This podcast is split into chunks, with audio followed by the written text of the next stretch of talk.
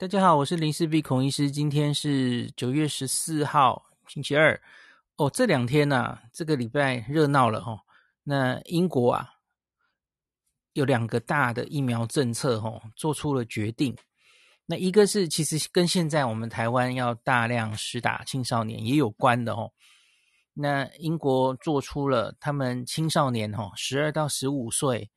也要打疫苗的政策哦。大家应该记得，我之前跟大家讲，九月三号的时候，他们的 JCVI 就是他们的疫苗咨询委员会啊，科学上的证据，他们是不建议哦，不建议健康的十二到十五岁的青少年是打疫苗。那他们那时候所持的主要理由是，他们觉得没有完全的利大于弊呀。他们说，呃。呃，他们是用 marginal 这个词这个字啊，就是只有一点点利优利好处哈，那超过风险，那可是好像不足以到你可以这样子，就是大量的希望所有的青少年都去施打哦，那这是他们疫苗委员会的建议。那这两天是他们的这个呃英英国有四分四个 nation 嘛，英格兰、苏格兰什么的哈。那四个，然后他们各自有一个首席医疗官，那他们一起做了一个决定。那他们还是建议让青少年施打。那可是他有一点折中哦，他最后决定的是打一剂 BNT 就好了，先不打第二剂。那先不打第二剂，其实就类似之前他们十六到十七岁也是这样建议的哦，只打一剂。那不打第二剂，因为第二剂大家都知道，我最近也一直跟大家喂教哈，第二剂心肌炎的几率比较高，高很多。那本来英国就是一个会把 BNT 疫苗往后延的国家嘛，大家应该很熟悉。第二剂可能是八到十二周之后再打，那累积一些资料，它还是有一定的保护力嘛。那所以他们现在等于就是把这个决定哈往后延啦，那。然后他们等于是把球丢回去给 JCVI 哈，他们说 JCVI 呃要再看一下之后国际上哦，特别是美国啊，然后很多欧洲国家其实也开始施打青少年了嘛哈，那后续这些有一些心肌炎、心包膜炎的这些有没有长期的追踪，看会不会对身体有什么影响的后遗症的报告哈，那他们再决定。大概在明年春天之前，春季开班之前，吼，那时间也差不多了嘛，吼，十到十二周之后，他们再决定是不是要给青少年打第二剂，吼。那另外，他们今天做这个决定，我看我有稍微看一下他们记者会，吼，那他们有说主要做这个呃决定的理由，吼，他说他们当然也同意 JCVI 做的那种呃风险跟。好处的评估，那可是有一点是 JCBI 可能比较没有考虑到的吼，就是学生的受教权。然后这一年来吼停课嘛吼，在家上学，那很多学生因此长期在家吼，衍生了一些心理的问题吼。那这个其实这是 mental health 嘛吼，那这其实也是公卫上应该要很重视的事情。那长期这样子，假如因为疫情，然后很多停课，不能去上学，其实也是会造成学生的心理比较不健康的哦。那这件事也是很多家长，然后他们社会上很重视的。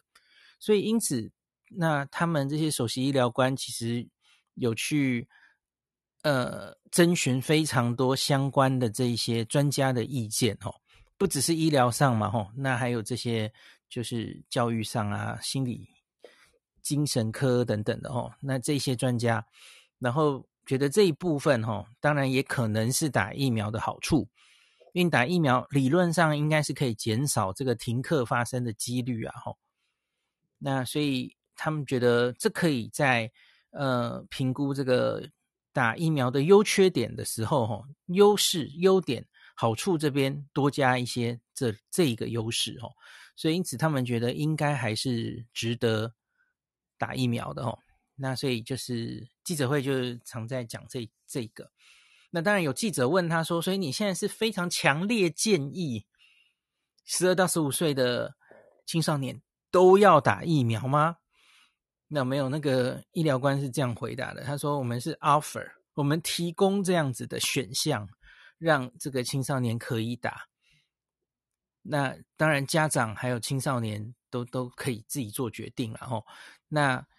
不是那种强烈建议你一定要打，就强度不一样了。就是你想打的话，提供你可以打的这个选项哦，大概是这种强度。好，所以英国大概就是这样。这个小朋友的这个呃，不是小朋友，我一直讲小朋友，应该是青少年的政策哦。讲到这里，初步有一个结论了哦。那今天还有另外一件事也是很重要，相隔一天哈。那他们也决定了他们的这个第三剂加强针 booster，他们要怎么做哦？英国其实已经讲很久了，他们大概也就是九月会宣布他们的第三针要怎么打。我们知道这是全世界大概这一两个月吵翻天的话题哦。那个以色列已经不顾别的国家哈，先一步打了第三剂啊，还有初步的一些资料嘛哈。那现在已经进展到。他们十二岁以上一律要打第三剂，然后以色列好像已经打了，我记得是超过两百五十万人了吧？一开始是从年长者打了吼，那美国呢，可能是下礼拜决定吼，就是九月二十号那一周他们要决定。那白宫之前是很疯狂的说，十八岁以上那个第二剂以后的八周之后都要打第二剂吼，这打击面非常广。那英国会怎么做吼？那英国刚刚有发表。记者会宣布，然后也有新闻稿哦。那我我大概跟大家讲一下重点。它其实新闻稿也蛮短、蛮简单的啦哦。那总之呢，第三季要打，可是不是全面十八岁以上都打哦。那他们有有一些人哦，简单就是建议五十岁以上了哦。我看现在好像蛮多国家都是用年龄抓哦。那五十岁以上本来大家就知道哈，就是比较容易重症，然后可能呃那个免疫，我们看保护力有点在消退啊哈。那所以很多国家都是拿年年龄来分。那这样子，那也是 JCVI 哈，那他们提出了他们的建议哈，他们是建议在接种第二剂疫苗的六个月后。那大家要知道，这跟美国。有点不太一样哦，因为英国的第二季它本来就是比较有延后施打的问题嘛，吼，它的 BNT 大概就是八到十二周才打第二季，那 AZ 本来就是大概八到十二周嘛，吼，所以跟美国有差有一点点不一样。那我觉得英国好像比较值得我们参考哦。那追加施打的第三季，吼，那这个第三季可以是。BNT 可以是莫德纳，可是好像没有把 AZ 列进来哦。那莫德纳是半量，AZ 是全量一整剂哦。那会会有这种结论是也不意外，因为目前他们的第三剂的研究其实之前都有大概看到了哦。那莫德纳就是做一个半剂量的一个小型研究嘛哦。BNT 就是用原来的剂量一模一样的哦，打第三针，然后抗体就起来哦。然后呢，Boris Johnson 在这个记者会上哦，他他还有其他的官员都警告哦，这个防疫战争其实还没有结束啊。那他们预料之后哈，将逐步公布对抗今年冬天疫情的对策。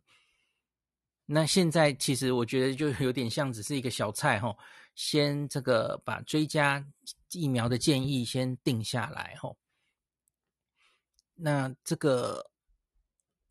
年长者跟体弱者，那他们计划是从九月开始追加施打，那预计可能会跟这个流感疫苗可以一起打，因为他们另外有一个跟流感疫苗一起打的研究，那他们觉得一起打应该是不会影响太大，这样也方便嘛，哦，所以这个进入冬天之前，他们就是打算对这些人施打第三剂，然后流感一起打。那这个第三季的顺序其实就有一点像他们去年十二月、一月开始打的那个顺序。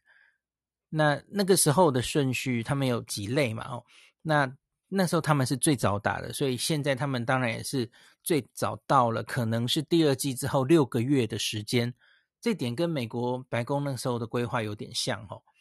那当然也包括了包括了医护人员，然后五十岁以上的这些人哦。那这个 J C B I 的主席哦，他还说，他们现在建议施打第三剂，可是不代表未来每隔六个月都必须追加疫苗。那五十岁以下到底怎么样？哦，那他说也不是每个人都需要追加第三剂。J C B I 把 update 的 booster vaccine 的规定，哦，规定了。好，那这个第一个是在长照机构的住民需要打，然后再来是五十岁以上，刚刚有讲。那第三个就是前线的这个医疗或是社工的工作，哈，医疗人员跟社工员都是。那还有十六到四十九岁，就是不是五十岁以上，可是你有一些慢性病，那是会容易重症的这些人，那也建议打，哈。好，那再来还有是你有可能会接触，就是家里有家人是免疫比较缺乏的。病患的话，好，以上这五五大类的族群会建议要打第三针 booster，哎，应该叫加强针哦，不不应该说第三针。然后它的时间点就是你打完第二剂之后，那不要早于六个月哦，打完第二剂之后至少六个月之后开始打。好，然后我看他还有没有什么建议。嗯，JCVI 有有这里说，他们其实是比较建议 BNT 的。嗯，那不管你前面注射的是什么，比较建议 BNT。那他说这个是从 CovBoost Trial，就是叶医师之前跟我们讲嘛，吼，他们其实一直在等这个 CovBoost Trial 的资料出来。那因为这个 trial 里面初步显示说，这个 BNT 疫苗是呃安全性比较好哦，耐受性比较好。当做第三剂疫苗的话，它的耐受性比较好，然后它也有一个很好的免疫加强的反应，所以他们有这样的一句话哈。那另外有替代的话哈，就是可以用半剂量的莫德纳。那假如这个你有一些状况吼，以上两个 mRNA 疫苗没有办法给，那比方说这个人有严重过敏哈，那他说还是可以考虑 AZ 的，然后他是说为之前已经打 AZ 人的话，他有这样一句话，所以就是他们还是容许 AZ AZ AZ 的的打法，那可是一般来说他们是建议 AZ AZ BNT 哦，然后。可以 A Z A Z 莫德纳，假如真的 N R A 疫苗不能碰，有什么问题的话，那他还是写 A Z A Z A Z。可是其实又没有打过，怎么知道 mRNA 疫苗会过敏？嗯，大概是就是哎，这是为什么？为什么？对它的成分过敏吧？可能是这样吧。哦，好，那所以我看还有没有？哦。好，就是我刚刚有提到的，他们说可以跟流感疫苗一起给，因为他们有一个研究叫 Conflucove Trial，那他是把流感疫苗跟这个新冠疫苗一起给，那他们发现这个不良反应哦，也也是一样，耐受性还不错，然后可是后续去测流感产生的抗体，还有这个产生新冠的抗体，其实反应都没有削弱哦，他们有这样的一个研究。所以，因此他是建议是可以同时一起给的，那也是临床上这个会减少很多麻烦哦。应对冬天可以同时一起给。然后他说，至于比较年轻的年轻人哦，五十岁以下哦，因为多半年轻人本来在英国也是年龄从上往下打嘛，所以他们说你们的第二剂疫苗可能都是大概呃最近才打的哦。那所以当然还没有到第三季的时间。那他说到底，那在这一群比较年轻的人，他打第三季的好处啊，打 booster 的好处，那会之后再再考虑哈，会再追踪看有没有新的资料。然后我记得，我记得他们有说明为什么要打，在最前面哈。他说这个新冠疫苗，英国到目前为止哈，那个至少一剂哈已经到八十九点一，那两剂达到八十一 percent，然后是一个很完整的计划，然后已经有效的防止这很多人的死亡、住院等风险哦。那可是为了要继续保持在将要来的这个冬天。能够让它有比较好的保护力，哈，维持它比较好的保护力。那疫苗接种委员会是建议施打这个第三加强剂，在比较容易有风险，然后是之前打疫苗的时候，它是前九个顺位，就是去年十二月最早开始打的那个顺位的这些人，要开始接种这个加强针。那为什么推荐加强针？是因为呢，呵 我刚有看到一句，我现在找不到了，就他妈的，好，我看到了，因为英国工卫部它有一些 early data，就是比较早期初期的的资料了哦，发现这个对于抗重症，我记得就是有看到这句话哦，疫苗抗重症的保护力哦，似乎也有。随着时间下降，那所以这就这一句，就这样一句哈。那所以，所以他们才开始这样做。那可是他这里接下来有说，我们目前看到的资料哈，那六到就是打完了两剂疫苗之后，呃。我们还没有观察到太久，因为大概是现在是他们打完第二剂疫苗六个月左右，那还没有观察六那七八九十月会怎么样哦，所以他还没有看到那么长的资料。那可是呢，他们其实是基于一种小心的一种立场哦，因为即将进入冬天了哦，那他们不希望发生什么不好的事啊哈。所以，因此他们决决定还是在冬天之前呢，呃，让这些比较脆弱、哈、比较容易重症的人，希望能维持一个很好的保护力。所以，因此就帮他们打。其实跟美国那一次白宫宣布的有一点点像。大家记不记得白宫那时候其实也是秀几个资料，然后就说：“哎，我们看到那个保护力在下降。”那他是担心接下来。他只是学理上的担心，他觉得搞不好连防重症的效率都会降，那所以因此他们就打了吼，其实就是这样而已了吼。好，那这个大概很简单的这个新闻稿大概就是这样的内容。那接下来我想跟大家讲一篇，这个今天大概我我同文层也很多人在传这一篇吼，就是发生这个在赤洛针啊，Lancet。有一篇这个文章，其实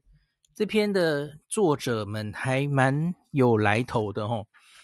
是一群人一起写的。那他们包括了吼，FDA 还有 WHO 的一些官员、一些科学家吼，好像有两个最大头的，他们即即将要离职吧吼，要离职之前讲真话这样，讲了蛮多话的吼。那他们其实主要就是在觉得对第三季打第三季的这件事提出他们的一些建言哦。好，我我今天打了很多草稿，最后我等叶医师来之前，我们就来念这一篇。好，这篇其实就是说，Delta 病毒现在肆虐全球嘛，吼，造成很多疫情，所以让大家开始思考，吼，我们是不是需要这个加强针？然后，那假如我们需要的话，那它的时机到底是什么时候该打？吼，那想要借由加强针，然后让大家的这个免疫，免疫力再往上升，这是一个很吸引人的想法。可是问题是你假如真的想要这样做呢？我们所有这些科学上政策的决定，都应该是基于科学证据。那你要。好好的去分析到底利弊得失是怎么样嘛，哦，因为你打第三针又不是没有风险的，哦，你要够安全才能打嘛，哦。那他说，到目前为止，我们看到的所有的资料，哦，这些疫苗还有没有效的资料，哦，对于 Delta，那重症。防重症其实都还是维持的不错，还蛮有效的哦。那另外也要注意看所有这些研究哈，因为多半都是观察性研究，那所以它其实会有很多研究限制，所以在解读这些研究的时候要非常小心。那他说，而就算我们现在决定要打第三针。呃，booster 这个加强针，然后这个加强针也真的如同，比方说以色列最近秀出来的嘛，吼，打了第三针又可以多有效等等，吼，就算真的有效。可是问题是，这些珍贵的疫苗啊，如果可以打在没有打过、连第一针都没有打过的人，他应该是可以救更多的命，这应该是完全没有问题哦。他说，其实你你不用算，大概都可以知道哦。那就像美国那二十 percent 死都不打的人，你只要打在他们身上，其实应该是比打在这些人的第三针身上是更有价值的哦。好，那他说，当然，也许一般人呐，吼，就是一般健康的人，吼，那最后到了某个时候，当然也有可能真的需要加强针了哦。那这个机制当然有可能是因为变种病毒，病毒一直在变。或是随着时间过去，这个免疫力在下降，哦，抗体在下降，这都有可能啦，吼。那可是你也不要忘记，那你这样子就打加强针的政策，而且是广泛的，全世界都在，有钱国家都在打，你也可能会有一些风险。第一个是你打得太早了，吼。然后你你这样，假如比方说以后就有些国家就疯狂的每六个月都打一次。抗体一下来就打一次吼，那他其实会担心你这样累积这些疫苗吼。今天我中午跟叶慕庸老师同台，他其实也有提到这种担心哦。那比方说我们在 mRNA 疫苗，呃，他说你可能会因为你短期间内哈，也许一两年哦，打暴露这些疫苗那么多次啊，这些疫苗其实都还有很未知的部分嘛吼。那所以特别像是一些。呃，因为免疫而造成的一些不良反应，在 mRNA 疫苗，比方说心肌炎，那在这个呃载体就是 AZ 或是不是娇生吼，这个格林巴利症候群，有没有可能因为你这个打疫苗打得频繁吼，哇，结果这些不良反应的几率就增加了？当然有可能啊。那假如你打了之后呢？哦，发现了这些不良反应跑出来，那你其实是回头又会大大打击大家对这些疫苗的信心的。嗯，这是恶性循环。好，那再下来这这个文章就说，在看呐、啊、这个所有的疫苗的效力的研究，那早期的这个这个第三期临床试验哦，第二期、第三期临床试验，当然是我们这个科学界。科学证据的这个 golden standard 哈，就是非常好的这个科学证据。那他观察出来的结论大概也比比较不会有太大的问题哈。那可是后续在各国就是东一个西一个做出来的这些观察性的研究，其实它有很多要小心的解读的部分哈。那而且它可能会比较不准。那比方说，那这些研究货，它可能是研究各种变异株的效力，然后那个诶，这个抗体还有保护力可不可以维持等等这些问题哈。那虽然解读都可能有一些问题，那可是到目前为止，这篇文章他有整理出来好多篇，去去把它抓出来看哈。他说，可是基本上哈。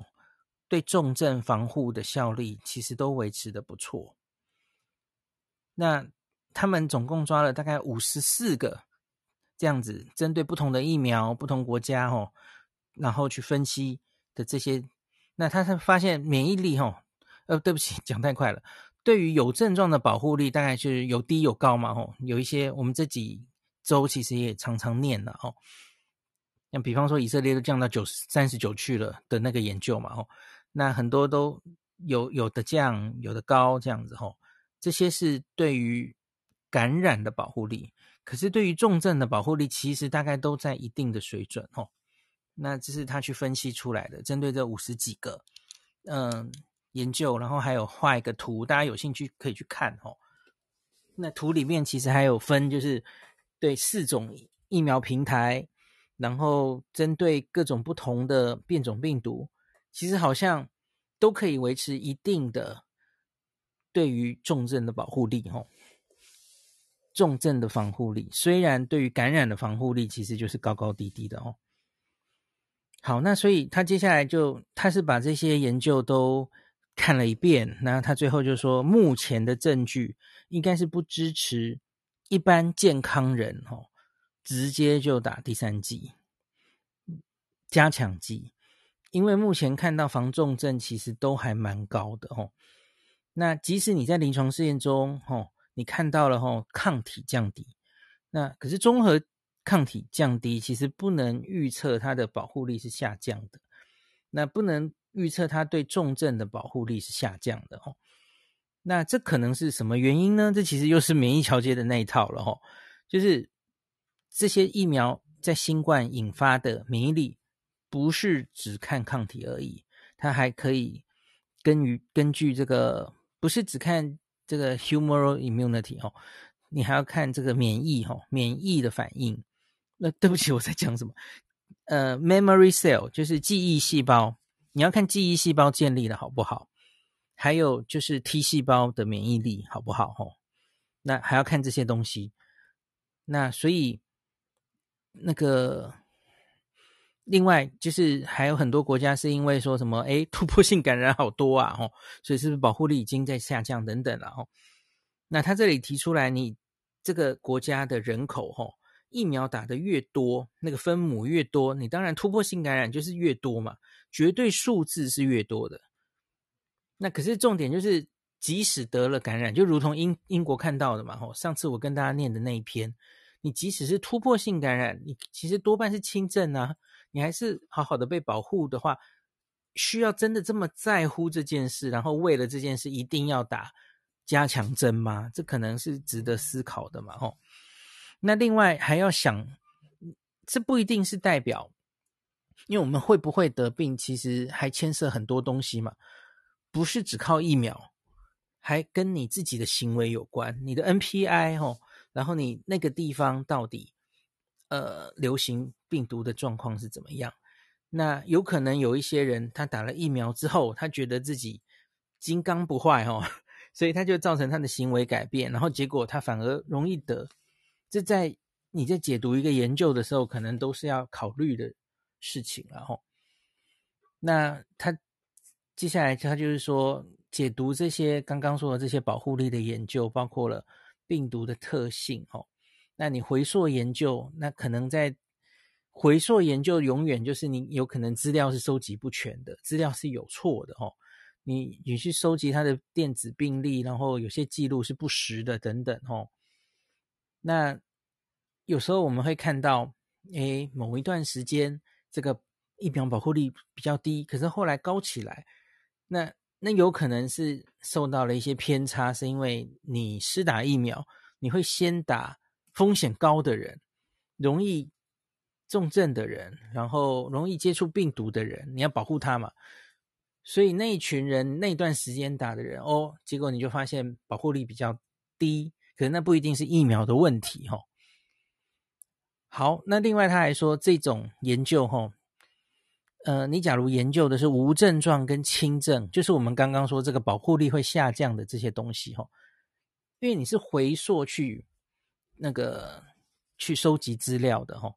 那这里很比较容易受到呃资料不全，然后去检这个这个病人本身去检查。有些病人很爱去做 PCR 检查，有些人不会去嘛，吼。那所以这是很容易被干扰的，吼。那可是你假如研究的是重症，因为你严重到一定程度，你就跑急诊去了，你就住院去了，哦，你就住院到加护病房发生死亡。重症其实是比较不容易从，虽然是回溯性的呃检查，回溯性的看这些资料，可是重症的这边是比较不容易受影响的，哦，所以因此他就是说这些研究，哦，看起来这些防感染的数字高高低低啊。那很可能有这一些，这叫 confounding factor 了哈，就是这些受到可以研可以这个影响你这个整个研究的完整性哦，正确性。那可是防重症的话，可能是比较不太会受到影响的哈，就是比较可信的意思。那他接下来举出几个研究，说明了一下。比方说，我们很常提到的那个明尼苏达的那个 Mayo Clinic，就看到那个哦，那个 BNT 怎么降的降成那样哦的那篇，然后帮大家念过哦。他说那篇其实有看到，连住院的防护力都有稍降。那可是他注意到他的这个信赖区间其实很大哦。那所以他也许也受到了一些前面刚刚讲的这些。嗯，可能影响他的呃资料准确性的问题。那另外是以色列的研究哈，那他他举出来一个很有趣的，就是刚刚我们有讲到哈，可能是因为你注射的人的关系哈，那防重症的效力，他发现在那篇研究里面哈，一月四月注射的人那个效力哈，比二月三月注射的低，这样子就是很有趣的现象。那那可能就是是因为你注射的人的关系，而不是那个疫苗的效力在下降的关系，这样子。好，那他也评评论这个以色列打第三针，也发表了一个研究嘛，吼，他说现在对于很多人在这个推广这个加强针，觉得是有效的，吼，都会列到这提到这一篇以色列的研究。可是他提醒说，这个以色列其实只是很初步追踪的一个研究，他只追踪了这个 seven person days，就是追踪的很短很短的时间哦。那他当然追踪很短的时间，他就看到了一个效果哦。他说，可是这是一个很 short term 的保护效力，很很短期的保护效力，我们还不太确定它会不会转化为长期的保护哦。因为你短期内把它的抗体又冲起来哦，你当然有可能看到哦，它在那一两周或是一个月的保护力很高，然后呢，然后也很重要啊。哦，假如它马上抗体又掉下来的话，那打这针到底有没有那么大的必要？哦，好，那最后他还提到，那美国 CDC 这这我念过了没？没有，我应该还没念过。美国 CDC 前几天，哦。同时发表了三个大型研究，那其实主要都是在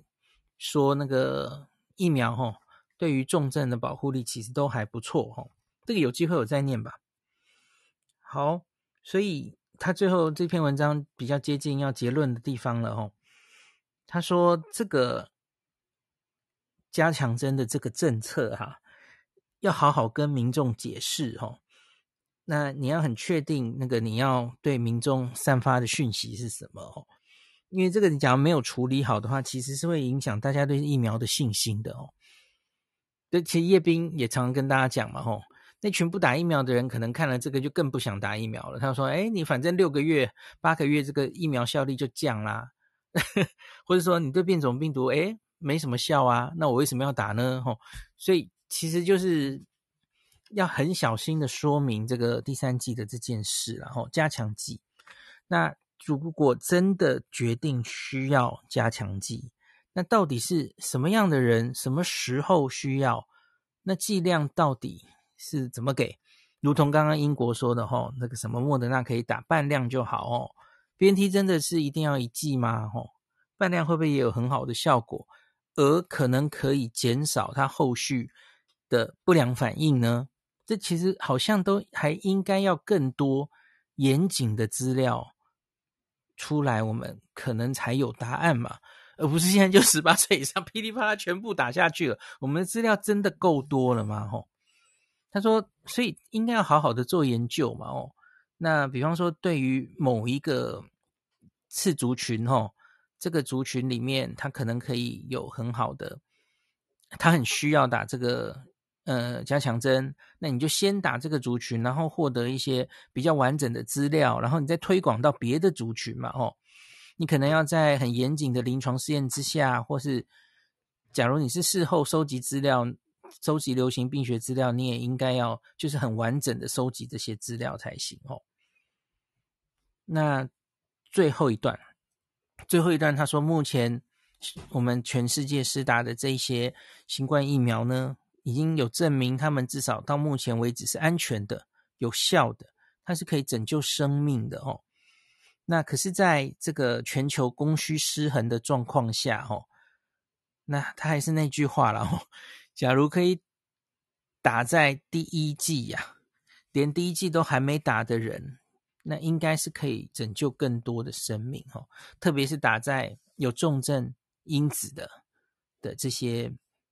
那个一般人群哈，还没有打疫苗的人哈。那他再强调了一次哈，这个第加强针应该是不可能超过第一剂的好处的了哈。那指他指的当然是对全球的这个公位的观点了吼。那他说，我们假如能让越少人染疫吼，那让这个疫情不要那么严重，然后这其实就是减少突变株的发生的机会，那也才是增加我们可以终结掉这个 pandemic 的机会吼。那说就如同 WHO 其实前几周就有在呼吁啊。全世界这些有钱国家啊，你们 可不可以停一下哦？就是延后这些打加强剂的时间哦，是不暂停一下，让全球哦至少打不卑微的请求，不要两剂了哦，至少打一剂的人到了一定程度，那再开始打你们的第这个加强针可以吗？哦。好吧，这篇文章大概就是这样。然后一群科学家忧心忡忡，觉得这个有钱国家不应该这样冲去打这个第三剂加强针，然后觉得这个医学证据还不足。哈，大概就是这样的一篇文章。好了，讲完了。